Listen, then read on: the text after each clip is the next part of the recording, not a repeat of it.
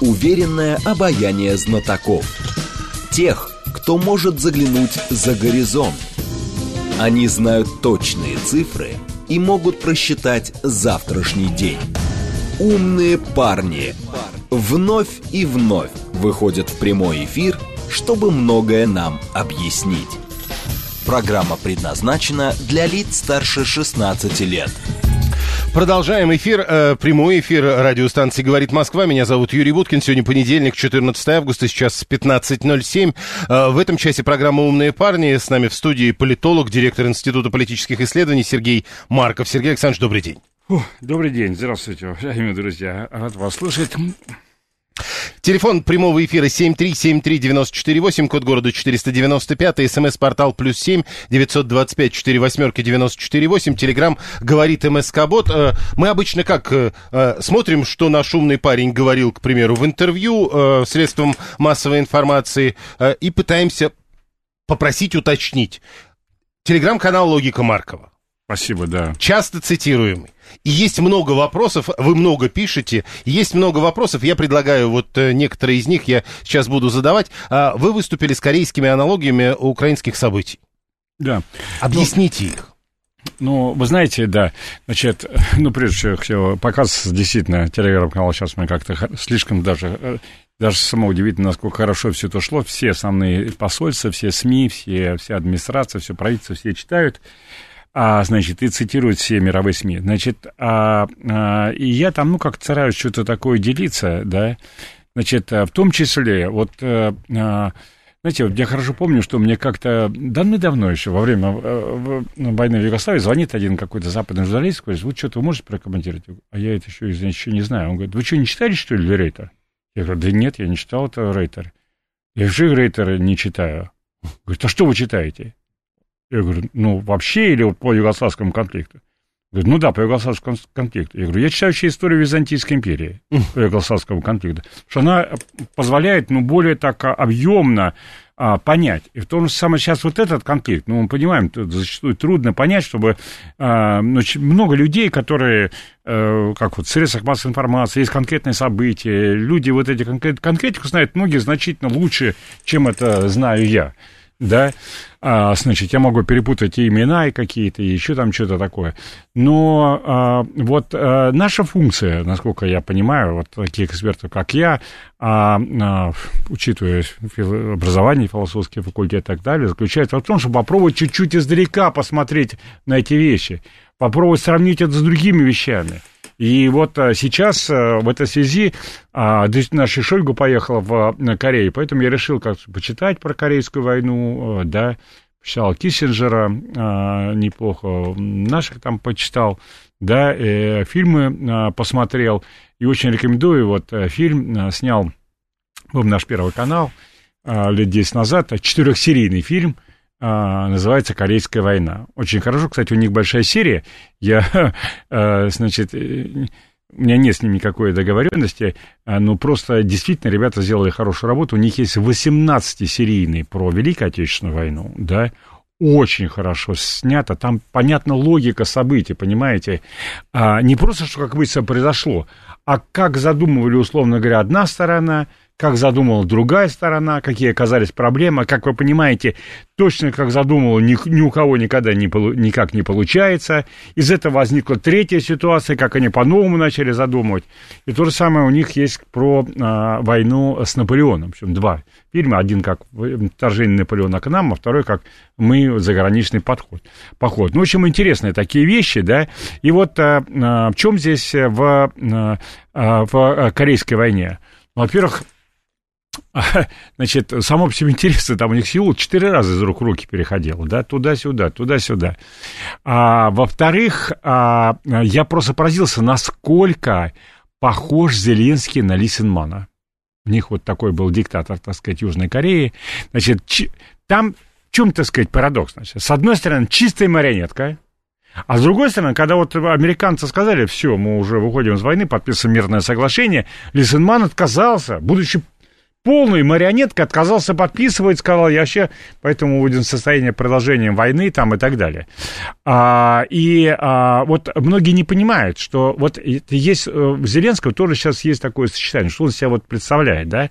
Это человек, который а, чисто э, сначала он пиарщик был, да, такой, в общем, актер, его нанял а, Коломойский, чтобы его интересах поучаствовал в компании, и чтобы он как бы, ну, испортил компанию э, врагов Коломойского. Но Поскольку там разрешили говорить то, что он а, хочет, он начал говорить о том, что давайте прекратим преследование русского языка, давайте как-то с войной это закончим, все, помиримся со всеми и так далее. И к нему повалил народ, как вот, и в фильме в этом. Кстати, интересно, как мне рассказали люди, первый сериал, а, вот этот «Слуга народа», был снят, ну, просто, он был удачный. Но по итогам первого сериала, остальные вот эти части сериала, они делали уже с прицелом на эту избирательную кампанию компанию. Угу. Они уже как бы ее используют. А первые, Корея все А первые нет. Да, Корея, да. Значит, я просто... Корея-то меня с точки зрения нашего э, интересует, да. Значит, э, так вот, э, значит, он начал вот эту, с этой программы пошел, выяснил, что он самый популярный. Его вызвали американцы сказать, товарищ, хочешь баллотироваться, ты должен признать, так сказать, э, э, реальность. То есть мы главные здесь, значит, ты будешь воевать, русский язык будем продолжать гнобить, православную церковь будем продолжать гнобить и так далее. Это Он... фигура речи или вы это точно знаете? Это я точно знаю. Значит, а, и а, на этом основании, а, значит, они его допустили, да, там я, конкретику, у него была встреча uh-huh. с послами, значит, они были сначала против, потом, так сказать, э, как бы у него была серия с отдельным серия э, встреч с послом США, где они проговорили а, все эти конкретные вопросы, что ему можно, что нельзя. И вот он образовался такой марионеткой, вот они его использовали, так сказать, и так далее. Потом, значит, а, а, а, у них а, довольно успешно, как они считают, пошло. Ну, у нас, как вы знаете, не идеально пошло а, в прошлом году, да, значит, мы рассчитывали что-то по-другому, у них пошло идеально, поэтому субъектность Зеленского увеличилась. Он по-прежнему диктатором Украины являются американцы да, но субъектность его увеличилась, но субъектность он уже свою пошел в другую сторону, поскольку, так сказать, они его зарядили, он, если он в первой программе отличался от американцев тем, что он был за мир, американцы за войну, то теперь война началась, он уже больше за войну, а, чем а, зачастую сами американцы. Вот такой как бы образовался парадокс. Это значит для нас вывод какой? О том, что а, мы должны понять, что можно быть марионеткой полной, да, но при этом есть какая-то своя а, субъекта в зависимости от того, какая складывается ситуация. Поэтому вот для осмысления феномена Зеленского это очень важно, а, вот эта история а, с этим Лисенманом. Когда вы говорите просто про Лисенмана, вы же понимаете, что вам будут писать. Вот Виктор уже написал, э, если э, вы говорите, что там Южная Корея, то кто Ким Ир Сен? Где Северная Корея в этой ну, аналогии? Значит, а, а, ну, здесь я, да, здесь другую вещь я расскажу, да, значит, а, а, значит, вот хорошо известно о том, что туда, где приходили американцы, значит, а там люди начинали жить хорошо. Южная Корея по сравнению с Северной Кореей, Япония, Германия, все у них было вот очень как бы хорошо. Ну, не сравнить Южную Корею с Северной Кореей по уровню жизни, так сказать, да. А и перебежки, как мы знаем, тысячи раз отличаются угу. Северной Кореи в Южной Корее. Это без сомнения. Все это так вот было, это, ну перестало. Ха, вы понимаете, американцы, конечно, хотели, вот мы оккупируем Ирак, сделаем из него такую арабскую Германию, да, процветающая страна, с помощью этого трансформируем весь Ближний Восток. Это у них прямо план такой был, вот прямо угу. Джордж Буш, так сказать, об этом рассказывал. А не получилось ничего. Чего в Ираке-то у них там? Все еще хуже стало, чем было при Саддаме Хусейне. В Сирии, э, э, в Сирии что у них получилось? Наломали, ничего не свергли. В Ливии все развалили. Понимаете, это большая загадка для всех экспертов мира. Почему сломалась Америка?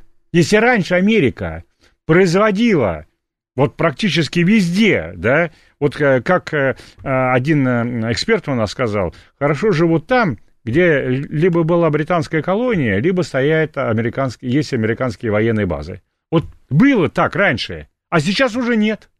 И Украина тоже хороший пример. А у меня самого нет четкого внятного ответа на эту тему, да, но а, вот а, есть эмпирический факт. с которым невозможно спорить. Раньше американцы были очень успешны в тех странах, которые они оккупировали.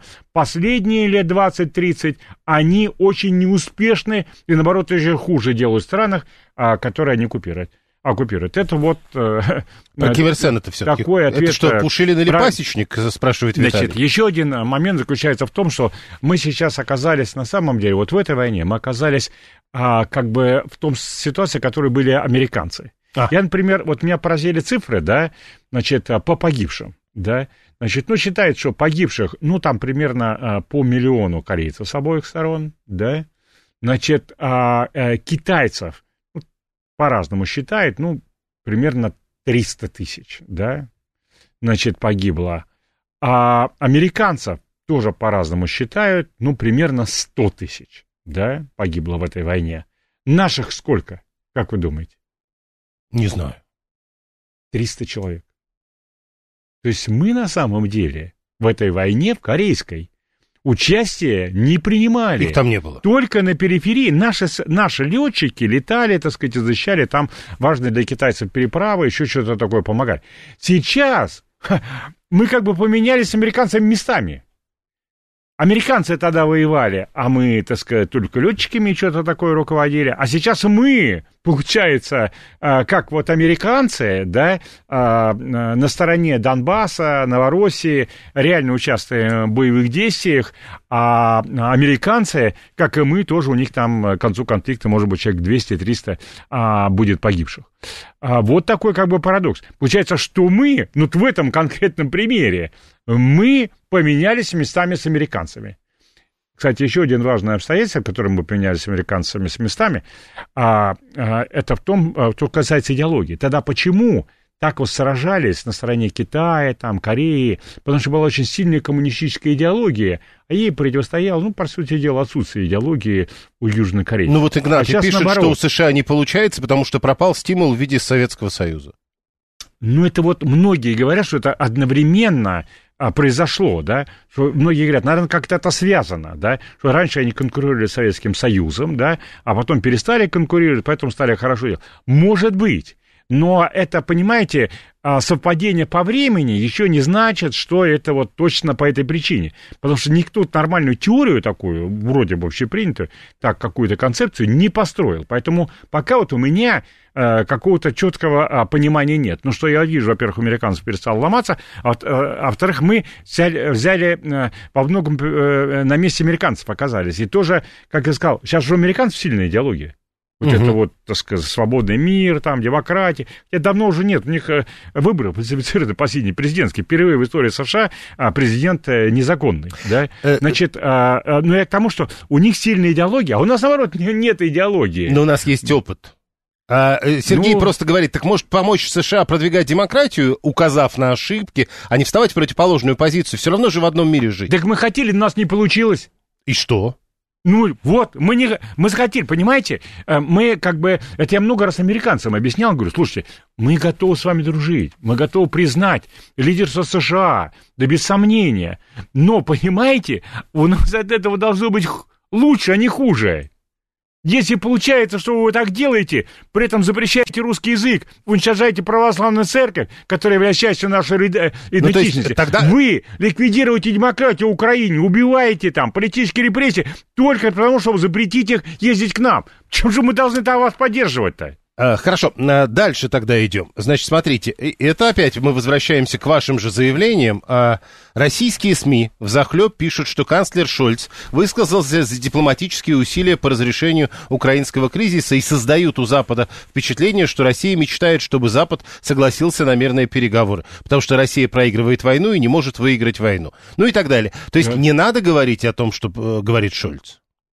Значит, да я бы сказал так, вот одно сообщение где-нибудь э, в ТАСС, да, где-то для специалистов, там, так сказать, это нужно, да, в РИО Новости, угу. и достаточно, да, а вот это вот, а, а вот десятки сообщений, да, они создают такое общение. Поймите, а, на, вот некоторые наши враги, я бы сказал так, хотят сказать, что мы действуем против России, потому что Россия действует себя игнори агрессивно, Россия, так угу. сказать, жестко отстаивает свои интересы, она вот, э, так сказать, там э, э, провоцируют всех, так сказать, и так далее.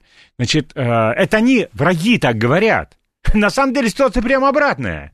Они нас атакуют не потому, что мы агрессивно атакуем. Они нас атакуют, потому что мы не отвечаем агрессивно. Вот сейчас посмотрите, ну, классическая ситуация, да? Значит, Украина не существует как независимое государство, понятно, марионеточное государство. А поэтому решение о терактах принимают не, не украинцы, принимают американцы. Кто взорвал Северный поток? Американцы. Кто принимает решение о том, что там э, э, бить по Крыму, по городам Крыма, по Москве? Американцы. Но почему тогда наши власти а мы... об этом не говорят официально? Боятся. Чего? Ну, как чего, боятся вступить в конфликт с Америкой. Так, может быть, нет доказательств? чтобы не получилось ядерной войны. И когда они видят, что мы боимся, они говорят, ага, русские боятся, русские почему э, с миром выступают? Потому что они боятся. А почему они боятся? Потому что они еще понимают, что они слабые. Да вот и ситуация показала, со СВО-то у них не получилось ничего э, за несколько недель, так сказать, взять контроль над всей Украиной, как они хотели. Поэтому они слабые, поэтому они нас атакуют. Не потому, что мы агрессивные, а наоборот. Потому что мы ведем себя очень мирно и не агрессивно.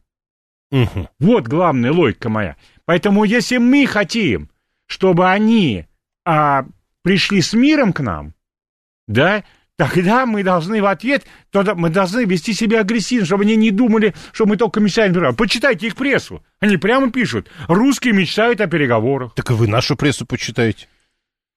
Что там говорят? Тоже же ведь ничего хорошего. Смотрите, э, военный корабль э, ВМС России впервые да. после завершения зерновой сделки применил оружие для остановки, для проверки. Вы говорите, что мы мирные люди. Пожалуйста. Да, да мирно. Вот я, я вот написал это. А посмотрите, что другие, что ли, там мне пишут-то, да? Мне один из немногих блогов, которые я не закрываю комментарии. Ну, мы, конечно, чистим там. Каждый день блокируем несколько десятков а, человек. все-таки делаете это. Несколько десятков блокируем. Что там ужас, что пишут вообще, да? Нет, ну, значит, ну, вот вы сказали, значит, мы да. мирные люди, а, да. пожалуйста, даже сами пишите. Да. Э, применил а, оружие. Применил оружие, но пустили их дальше. Потому сейчас, при этом сейчас говорят, слушайте, ну, вот э, как сделают судовладельцы, какой сделают вывод? Ездили спокойно за украинским зерном эти украинские порты. Что русские проверят, если там оружие туда не, несе, не идет никакой, спокойненько навозить это зерно. То есть это воспринимается... Главное не то, что проверили, а то, что спокойно сказали, езжайте к себе, э, забирайте это зерно как хотите. Вот что они считают. То есть э, применение оружия сработало? Да... Оно оказалось эффективным, потому что потом э, посмотрели и отпустили оно сработало э, с той точки зрения, что он остановился, этот корабль, да, но э, кроме применения оружия было то, что этот корабль просто проверили, спокойно пошел своим курсом, а, и в этом же смысл, что призывает Зеленский. Он говорит, давайте игнорируйте Россию. Чего очень обращать на нее внимание? Она не имеет значения. Это слабая страна, которая потерпит поражение, так сказать, ее интересы не нужно принять. Спокойно ходите зерно. Вот, вот что они говорят. А вот, и, смотрите, вот, а что у нас говорят? могут сделать такой же вывод, исходя из того, что мы просто проверили, все спокойно, езжайте за... А что у нас говорят? Хотите. Вот 630-й пишет, ну плохо, что так сделали, топить надо было. Топить тоже не надо было. Почему? Нужно было... А, там, понимаете, в чем дело? Современный мир, он посложнее, да? Вот он не, не типа либо, значит, ничего, либо бух-бух, да? Ну. Значит, а, а современный мир, дело в том, что там, а, значит, мы должны сделать цену а, перевозок не а, а, слишком высокой за счет того, что страховые компании будут, условно говоря, а, вынуждены страховать там в 10-15 раз больше судовладельцам, mm а поскольку это будет рискованное дело, нужно не сюда э, топить, нужно в этом районе вести интенсивные боевые действия. Угу. Хорошо, э, еще И инфраструктуру, одно. конечно, ликвидировать, чтобы некуда было э, приезжать за этим зерном. Инфраструктуру? Да. Но это, подождите, это же, это же противоречит. А это же не военная инфраструктура. Ну, она и военная используется тоже. То есть противоречий нет? Нет. Нет, она воспользуется для военных целей тоже, к тому же там трудно издалека разобрать, да, Значит, а, ну, к тому же есть еще одна такая важная вещь. Кто, кто думает о том, что не было голода, он должен думать прежде всего о российском зерне. Потому что, смотрите, до начала всех этих событий украинское зерно на мировом рынке было 10%, российское зерно было 18%. Плюс Россия еще а, очень много вклад такой в мировое продовольствие за счет наших аммиачных вот этих вот удобрений, да, а мы с Беларусью 60% этих удобрений мирового рынка, 60%. То есть, на самом деле, наш вклад, получается так, примерно 25% по сравнению с украинским 10 был. А сейчас же, ведь э, от них ушли очень важные э, районы, ведь э, именно там зерно выращивалось, uh-huh. Запорожье, Херсоне и так далее, то а, получается, что российская продукция зерновая будет где-то а, на рынке, ну, процентов 25 точно, а украинская где-то процентов 6-7. Ну, здесь понятно, что если кто думает о ценах мировых э, и о голодающих, то он должен прежде всего российскую а, продукцию допускать. И вот это мы должны трезвонить с утра до вечера. Про интервью э, польского президента я не очень понял, э, почему вы называете это интервью года. Интервью года я называю, потому что он а, вот так прироста и цинично. Я, кстати, еще одну, вот я тоже сейчас а, всем советую почитать, посмотреть, ну, почитать и посмотреть про Польшу, да, как вот она действовала, там так далее. Я, кстати, тоже удивительно для себя вещи узнал. Оказывается, а, Гитлер и Пилсудский были друзья, да, и а, когда Пилсудский умер, Гитлер объявил трехдневный траур по всей Германии. И сам лично, значит, организовал огромную а, в храме там католическом огромную, хотя он не любил католиков, но все равно организовал в этом храме огромную панихиду, сам лично пришел, там несколько часов сидел там и так далее. То есть э, а, Польша, собственно, была фашистским государством, одним из главных виновников, а, виновников Второй а, мировой войны. Но это не помешало ей стать потом Народной республикой. Ну, под нашим руководством, да. Но. Значит, ну, плохо себя вели. Да. Значит, так вот, значит, вот э, поляки, а, а почему так у них получилось? Они же, они были одним из главных виновников Второй мировой войны, одновременно одним из главных жертв Второй мировой войны. Почему? Глупые, потому что, понимаете?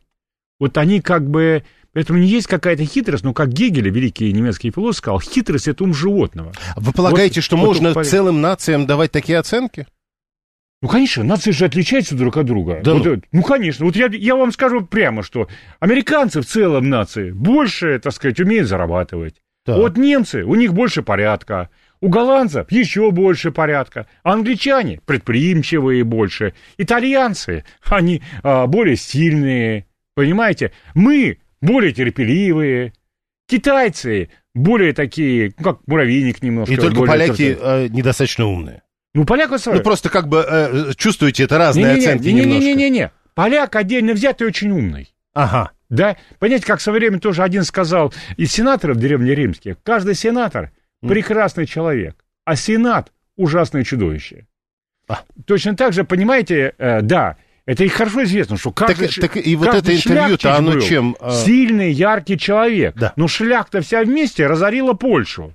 Она привела его, эту великую страну, так сказать, к, э, к разделам ее. То же самое и здесь. Вот, а, каждый может отдельно взятый, польский, так сказать, член правительства, это прекрасный, может быть, а, человек. Но все вместе, польская правительство, польская элита, ведут а, страну свою катастрофе и весь мир катастрофе. Для нас урок в том, что вот этот вот, а, у нее не так по-густи, по-простому, так и сказал, значит, начало вещь своими именами. Давайте это мы очень вернемся дешево воевать с дешевыми украинскими жизнями. Вот про это мы э, с этого начнем вторую часть беседы. Сергей Марков, политолог, директор Института политических исследований, программа «Умные парни». Сейчас новости, потом реклама, потом продолжение беседы. Уверенное обаяние знатоков. Тех, кто может заглянуть за горизонт. Они знают точные цифры и могут просчитать завтрашний день. «Умные парни» Продолжаем эфир. Э, СМС-портал работает. Плюс семь девятьсот двадцать пять четыре восьмерки девяносто четыре восемь. Телеграмм говорит МСК-бот. Можно звонить семь три семь три девяносто четыре восемь. Меня зовут Юрий Буткин. Это программа «Умные парни». С нами сегодня политолог и директор Института политических исследований Сергей Марков. Мы продолжаем. Э, э, еще одну вещь. Да, я цитирую телеграм-канал Сергея Маркова, где он уже, так сказать, много интервью надавал, сам себе, получается, и есть много вопросов. Байден проиграет выборы, если военные действия на Украине будут продолжаться. Объясните. Да, между прочим, кстати, еще одна аналогия с Корейской войной.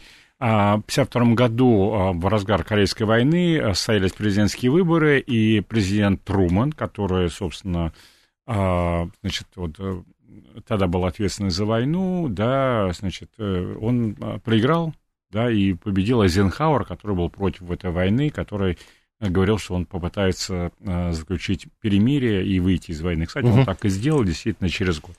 Сейчас э, последняя социология, вот такая интересная, она даже еще усиливается. Если было э, где-то два месяца назад, ну, условно говоря, 53 на 33, а те, кто боялись ядерной войны с Россией против тех, кто не боялся, то сейчас вот э, последние социологии, хотя там разные фирмы, понятно, что не все сравнимы точно, значит, 83% американцев по последней опросу CNN недели назад боятся ядерной войны с Россией из-за украинского кризиса. Ну, вы знаете, американцы, они нормально живут, этот фильм можете посмотреть, да. Значит, вот они боятся, что туда к ним прилетят ракеты в результате всего этого, и поэтому они, э, э, поэтому избирательный штаб Байдена считает, что если будет война, то он выборы проиграет. Поэтому войну он должен остановить обязательно. Перед идти на выборы в условиях военных действий на Украине он не может. К несчастью, выборы у нас только в ноябре. То есть это, это даже не ваша убежденность, на ваш взгляд, так думают в штабе Байдена? А, да. По моей информации, так думают в штабе Байдена. Еще одна вещь а, тогда. Раз поскольку вы... я же работал в демократической, да, да, да. я же работал в демократической партии США, у меня еще остались контакты. Так вот, значит, теперь он, э, исходя из этого, да, а они понимают, что нужно замириться, и поэтому у них вот это вот, вот Джиди, вот это вот, кроме этого, будет еще в Нью-Дели, значит, 8-9 сентября на полях Большой Двадцатки, и в Нью-Йорке 18-19 сентября на, на полях Генассамблеи. Они хотят создать некую платформу, такую объединенную коллективного Запада и глобального Юга, сблизить эти позиции и, э, значит, выкатить нам э, вот эти вот э, полупредложения, полутребования. Заодно они хотят их использовать по своей технологии против нашего возможного наступления. Если же видит украинское э, наступление, по всей видимости, не очень успешное, хотя у них сейчас там есть небольшой успех, у них в работе, на и в урожайном, и у них уже, так сказать, мини, такие мини-мини а, плацдармы на левом а, берегу э, Днепра в районе Херсона. То есть э, есть там такие какие вещи. Но в целом, я понимаю, более-менее неудачное да, наступление. Значит, поэтому все, все это разумные люди говорят, значит, после этого, возможно, последует наступление российской армии, и она пойдет вперед. Угу. Как остановить? Американцы поэтому начали думать, как остановить наступление украинской, э, российской армии уже, угу. которое, возможно, начнется в сентябре. И вот они придумали с помощью переговоров опять Минск-1, а, Минск-2, теперь Минск-3. Юра 592 пишет, откуда вот у вас эта цифра в 80%? Я, говорит, нигде не нахожу подтверждения. 83. Да. 83. Ну, а от CNN. Хорошо. А э, раз уж про 83% вы сказали, э, недавно ведь были и российские цифры на этот счет. Угу. Получается, что русские меньше боятся ядерной войны, чем американцы, что ли? Ну, получается, что так. Хорошо. 7373948, э, телефон прямого эфира. Игнат возвращает нас к тому, на чем мы остановились перед новостями. Э, и надо, правда, договорить про вот это вот интервью года, которым вы считаете да. интервью президента Дуда. Да. Итак, э, чего, ему там, чего он там такое сказал? Ну, что... совсем просто. Он одну простую сказал. Он сказал, из за той фраза главная самая такая. Он сказал, что мы сейчас можем очень дешево воевать против России, потому что а, не гибнут американские солдаты, ну, то есть имеется в виду, гибнут только украинские солдаты. А украинская, жизнь украинского солдата очень дешевая. Вот что он и имел в виду. Вот это... А, то есть он не сказал, так он так имел в виду? Ну, конечно, а кто, кто еще гибнет? Это, что он еще может иметь в виду? То именно этого он имел а, в виду. А, и а, поэтому я вот э, считаю, что это должно быть один из таких направлений нашей, так сказать, информационной работы, да, и тем более, что и ну, понимаете, это а, противоречит, это э, вот, э, вот это интервью Дуда, оно противоречит всем желаниям всех большинства стран мира. Они же не хотят, чтобы... Они же сами бывшие колонии, и они тоже под угрозой неоколониализма. Они не хотят, чтобы тоже к украинцам относились как к полурабам, понимаете? Индусы, бразильцы, китайцы, турки, иранцы, все не хотят чтобы были люди первого сорта в, виде, в лице американцев и европейцев, люди второго, третьего сорта а, в лице украинцев там и их. А, это поэтому вот сюда нам есть возможность разворачиваться. Плюс, честно говоря, многие европейцы тоже считают, что вот э, как это так вот, что дешевые украинцы, что дешевыми украинцами расплачиваться выгоднее. У них тоже там могут начаться... Ну, все-таки Дуда так не говорил же. Да фактически так он и сказал. Хорошо. Э, еще одна тема, это сегодняшняя, кстати, тема. Э, э, вы, наверное, даже не писали об этом еще. Yeah. Минтранс предложил отменить дублирование информации в метро в транспорте на английском языке.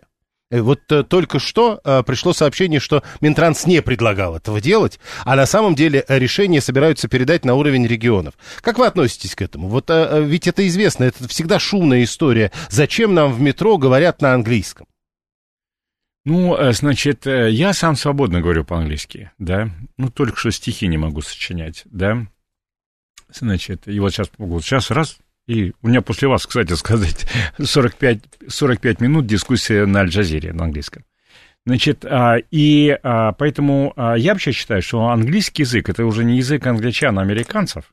Это язык, ну вот реально... Ну, как и русский, наверное, реально, это что-то большее. Реально глобальный а, язык. Поэтому я считаю, что английский язык должен, должны учить все.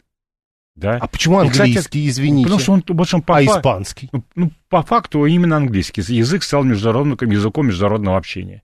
И а в этом, кстати, наше преимущество перед американцами и англичанами. У них-то э, один язык, получается, им нужно только знать, а нам нужно два знать. А два языка знать это значительно лучше для интеллектуального, ментального развития. Тогда как вы, ну, как вы объясняете нужно... эти многочисленные жалобы людей, которые не хотят знать второго языка? Больше того, эм... даже дублирования не хотят. Напрасно, значит, секундочку, э, секундочку. Вот это первое. Вообще язык нужно обязательно английский изучать, и значительно больше, лучше, чем он из, э, изучается э, сейчас. А второй момент, для чего нам нужно вот э, в транспорте объявлять? Для туристов. Конечно. Да, чтобы у нас как бы туристам было комфортно. И им, кстати, нужно. Я был все время главой общественного совета Ростуризма, и помню, как огромная проблема, что туристы все жалуются компании о том, что ну, указатели во всех городах нужны там и так далее. Поэтому нам нужно не уменьшать, а все-таки а, а, дать возможность есть. Вот сейчас у нас провал по туристам, да, понятно. И поэтому но, говорят, а зачем тогда? И все сейчас туристов они, нет. сейчас они приедут, да, приезжают к нам кто? Китайцы, Сейчас индусы могут поехать, иранцы. Они все говорят по-английски, поскольку это язык международный. Поэтому не надо убирать, дорогие товарищи, английский язык. Нужно его увеличивать, наоборот, для туристических целей, этот английский язык. И в образовании нужно увеличивать э, английский язык, чтобы люди делали все это. Другое дело, что, а, а, предположим, а, мы должны... Вот я, например, считаю по фильмам, да, мы должны более решительно, более энергично подвинуть э, Голливуд, который получает огромные дотации государственные косвенным образом, да, а, и мы должны вот у нас создавать такую культурную среду, значительно менее американизированную. Плюс, например, я считаю, что нам нужно. Вот у нас многие люди смеются, так сказать, и там какие-то гринхаусы бесконечные у нас, э, коттеджные вот эти домики, э, коттеджные там и так далее. Все это вот англизировано, да. Вот это, как мне представляется, нужно как-то а, исправить, потому что знать английский язык как язык интернационального общения, это очень хорошо и выгодно. А себя считать людьми второго сорта, и считать, что первосортное название, только англизированное название здесь, это вредно для развития страны. Поэтому я считаю, что нам нужно вот эти а, американизированные названия из всего нашего мира убрать вообще. Но, подождите, американизированные названия — это слова, которые рано или поздно из американизированных становятся русско- э, русскими. Да и нет, какие не се... Э, Но нам какое слово русского языка не возьми, у него обязательно есть какие-нибудь нерусские корни. Так же и с этими словами будет, нет? Послушайте, вот смотрите, когда, вот предположим, э, там дисконт слово, угу. да, хорошее, да. да, значит, хороший пример когда вот слово дисконт из американского приходит в русский язык, в этом нет, я считаю, ничего плохого. И вот это вот как бы выкидывание большого количества а, англоязычного лексики, да, я считаю вредно. Наоборот, пускай у нас будет достаточно много этой, а, значит, лексики, а, и то оттуда пришедшей, как в свое время мы взяли много из немецкого языка, Да-да. из, из французского языка, из э, татарского языка взяли много там и так далее. В этом нет ничего плохого, это обогащение э, лексики э, языка. А я имею в виду э, другое. Я имею в виду, когда у нас э, э, русская колбаса называется там каким-нибудь английским, э, американским э, названием. Ну, да? подождите. Э, Или там чтобы вот, было понятно. Поселки, есть поселки, да, а, Шервуд. Подмосковье, Шервуд, да, там, да, и да. так далее, и так далее. Вот это я имею в виду. Вот я, понимаете, очень очень чутко чувствуя, и я, кстати, ну, прежде с читателями, даже случае, хочу поделиться просто своими мыслями какими-то, а уж согласны вы, не согласны, а другое. Значит, а, вот я очень чет, тонко чувствую о том, когда мы просто используем другое для себя, и мы нормальные, да, а когда мы э, себя посыпаем голову пеплом и выглядим как второсортные Нет, люди, я понимаете? Просто, э, учитывая, с чего вы начали, э, я вот понимаю, когда мы говорим э, про поселок, с да. названием таким-то. Да. А вот когда колбаса, например, называется сальчичон, я не понимаю, это же, ну, как бы рецепт. Даже такую колбасу надо по-нашему Не-не-не, если, если сыр бри... Да да, если он французский сыр бри, да. пускай он будет а. бри, да. Значит, если э, колбаса там из Англии взята, нет. А когда у нас просто делают что-то такое, как вот, будто э, бы. продукты, так сказать, и все у них э, вот эти американизированные, в этом второсортность. Понимаете, если мы в сознании признали себя вторым сортом, то мы неизбежно будем проигрывать первому сорту во всем. Еще одна история, о которой я хотел бы с вами поговорить, это историка, история с мальчиком в шапке с буквой Z о которой вы, кстати, тоже говорили, да. о которой вы писали. Э, как вы понимаете, что произошло? Значит, ну, поймите, у нас, э, поскольку у нас завал с идеологией, с информационной работой там и так далее. Один, кстати, вот таких вот примеров, я вот много говорил, вот буква Z, да, у нас один из а, символов. Какой же это символ, понимаете?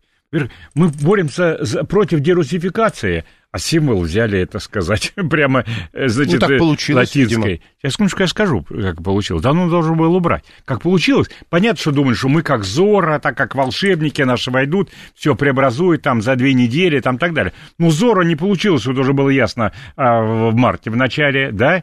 Тогда и нужно было изменить. Ну, получается у нас символ, символ борьбы с, с, э, с дерусификацией, а у нас, значит, не русская, не русская буква. Символ борьбы с э, нацизмом у нас э, буква и слово нацизм. К тому же она еще, если их две C, Z взять, да, они как бы э, свастику образуют. Ну что за бардак? Ну давным-давно нужно было сменить все это, да? В марте прошлого года можно было заменить. Давным-давно, еще раз, когда возникла эта буква Z как символ, нормально, никаких возражений, все было правильно. Но да, но нормальная работа заключается в том, что когда изменились обстоятельства, вы меняете свою деятельность. То же самое у нас вот сейчас самый популярный певец сам, вот называют его шаман. Православный царь, в православной стране. Шаман. Да что же за издевательство? Слушайте, у него прекрасное имя. Ярослав. Прекрасное русское имя, фамилия Дронов. Вообще символ, можно сказать, специальной военной операции, высокой, высокие технологии. Слушайте, давным-давно нужно было.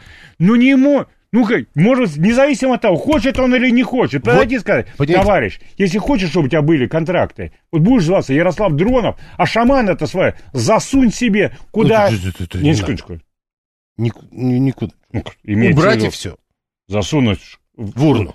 Не в урну, а в шкаф. В шкаф, хорошо. Шкаф на, на, будущее, на будущее, если когда-то там что-то там тебе понадобится, да, и сиди лучше переосмысливай, как, как ты, что у тебя за глупость такая, что ты продолжаешь наставить на этом шаман.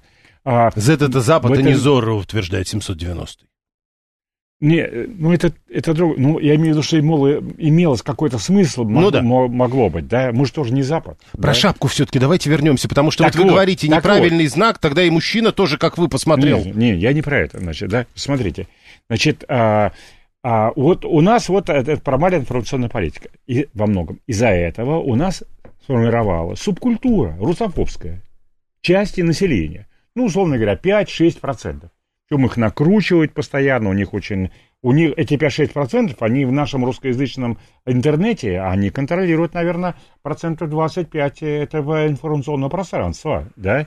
То есть у них перенасыщенность ресурсами. Их все время говорят, раз ты против России, против русских, против православия, ты человек первого сорта. Понимаете? Им все время так раскручивают. Вот люди а, под этой, а, в рамках этой субкультуры, они, так сказать, испытывают вот такую ненависть. Теперь почему с этим мальчиком? Он же, а, он эту букву Z, да, он в качестве поддержки своему отцу, который воюет. Его отец сидит в окопе и не может его защитить от хулигана. Значит, кто его должен защитить? Родина, за которой пошел воевать этот отец. Мальчика должна защитить Родина. Ну так Родина и выписала 7 тысяч штрафа. Это не защита, это издевательство и насмешка, и приглашение дальше издеваться над этими мальчиками. То есть, подождите, любой мужчина, который теперь э, э, на улице к ребенку будет обращаться, что то на себя напялил, его надо будет посадить в тюрьму? Е... Или тут дело в Z? Дело в Z. Вот причем, мне сама буква Z как символ не нравится. Но мальчик, понимаете, я считаю, что это ошибка нашего информационного блока, там, министров, там, так сказать, э, глав администрации президента, все прочее, да, и каких-то руководителей крупных компаний. Это их ошибка. Но для мальчика это не ошибка. Он взял то, что есть. Он пятиклассник. Он просто этой буквы Z, может быть, даже неправильной. Он чистой душой поддерживает своего отца. Понимаете? Поэтому вот когда оскорбление. То есть это дело не, мальчик. не в нападении на ребенка, дело в э, нападении на ребенка с этой биографией. Дело в нападении ребен... на ребенка, которого не может защитить его отец, потому что служит родине. Поэтому Родина обязана защитить этого ребенка. То есть, э, получается, за такого ребенка ответственность должна быть больше, чем за обычного? А, ну, я бы сказал так. А, за ну, за ребенка вообще должна быть очень большая Это другой вопрос. Да, это не 7 тысяч, так сказать, там, рублей, да, но а родина должна выступить на стороне отца. В таких случаях мы иногда понимаем, вот если, предположим, обидел ребенка э, какой-то, да, отец угу. пришел, его ударил, там, сильно побил, там, и так далее. Даже суд сочтет то, что он за ребенка смягчающим обстоятельством, и сильно этого отца наказывать не будет. Поэтому и Родина должна наказать этого мужика значительно сильнее. Ну, то есть вот Игнат говорит, теперь я всегда буду ходить в шапке с буквой Z, чтобы мне все мои недоброжелатели присели. Ну, этим же начнут правильно. пользоваться. Правильно. И это правильно? Это правильно. Хорошо, а, про цифровой рубль еще э, мы должны с вами успеть поговорить. Э, э, собственно, бунт банкиров вы это называете. Да, они просто не Что знают. Что происходит? Они, они просто не знают, там же внедряется цифровой рубль, везде будет внедряться. Значит, люди не понимают. Значит, не понимают. Да. Есть две формы сейчас рубля, наличные и безналичные. Да? У нас, сейчас вот третья возникает, цифровой рубль, пока а, там смысл тот, что ими, во-первых, только через определенные структуры можно, это, это определенные платформы и кошельки на этих платформах. Плюс это удивительный мир возникает, когда людям будут платить, например, ну, не, не обязательно людям, но компаниям. Хочет сказать, дайте компаниям, чтобы нельзя было украсть, мы будем давать им цифровые рубли, а эти цифровые рубли, которые они с бюджета получают, они смогут направить только вот на определенные сектора. Ну, это как QR-код на этих, на молоке и так далее, когда да. каждую купюру будут, ну, грубо говоря, каждый рубль будут отслеживать. Не-не-не-не, а не только. Само собой отслеживать могут, но там все не отследишь. Там дело в другом. Дело в том, что там будет... В, в, вот вы по QR-коду у вас есть, QR-код угу. билета, вы можете пройти только на самолет, а на поезд не можете. Да. Там и там точно так же будет. То есть вот... этим рублем я могу заплатить за молоко, за, за сок не могу. Совершенно верно. Понял. Вот такой новый мир будет. Вот так она... Вот так... Кроме этого, появятся временные деньги. То есть вы заплатили, вам дали деньги какие-то, и эти деньги, они будут испаряться через какое-то время. Ну, так в них будет э, так зашито. И даже банкиры этого не понимают. А да. почему тогда Центробанк это не объяснит? Ну, я же сказал, информационная политика завалена у нас и в Центробанке тоже, видать. А, ну, плюс э, их оправдывает только то, что они сами уже до конца не понимают, насколько сложная новая система.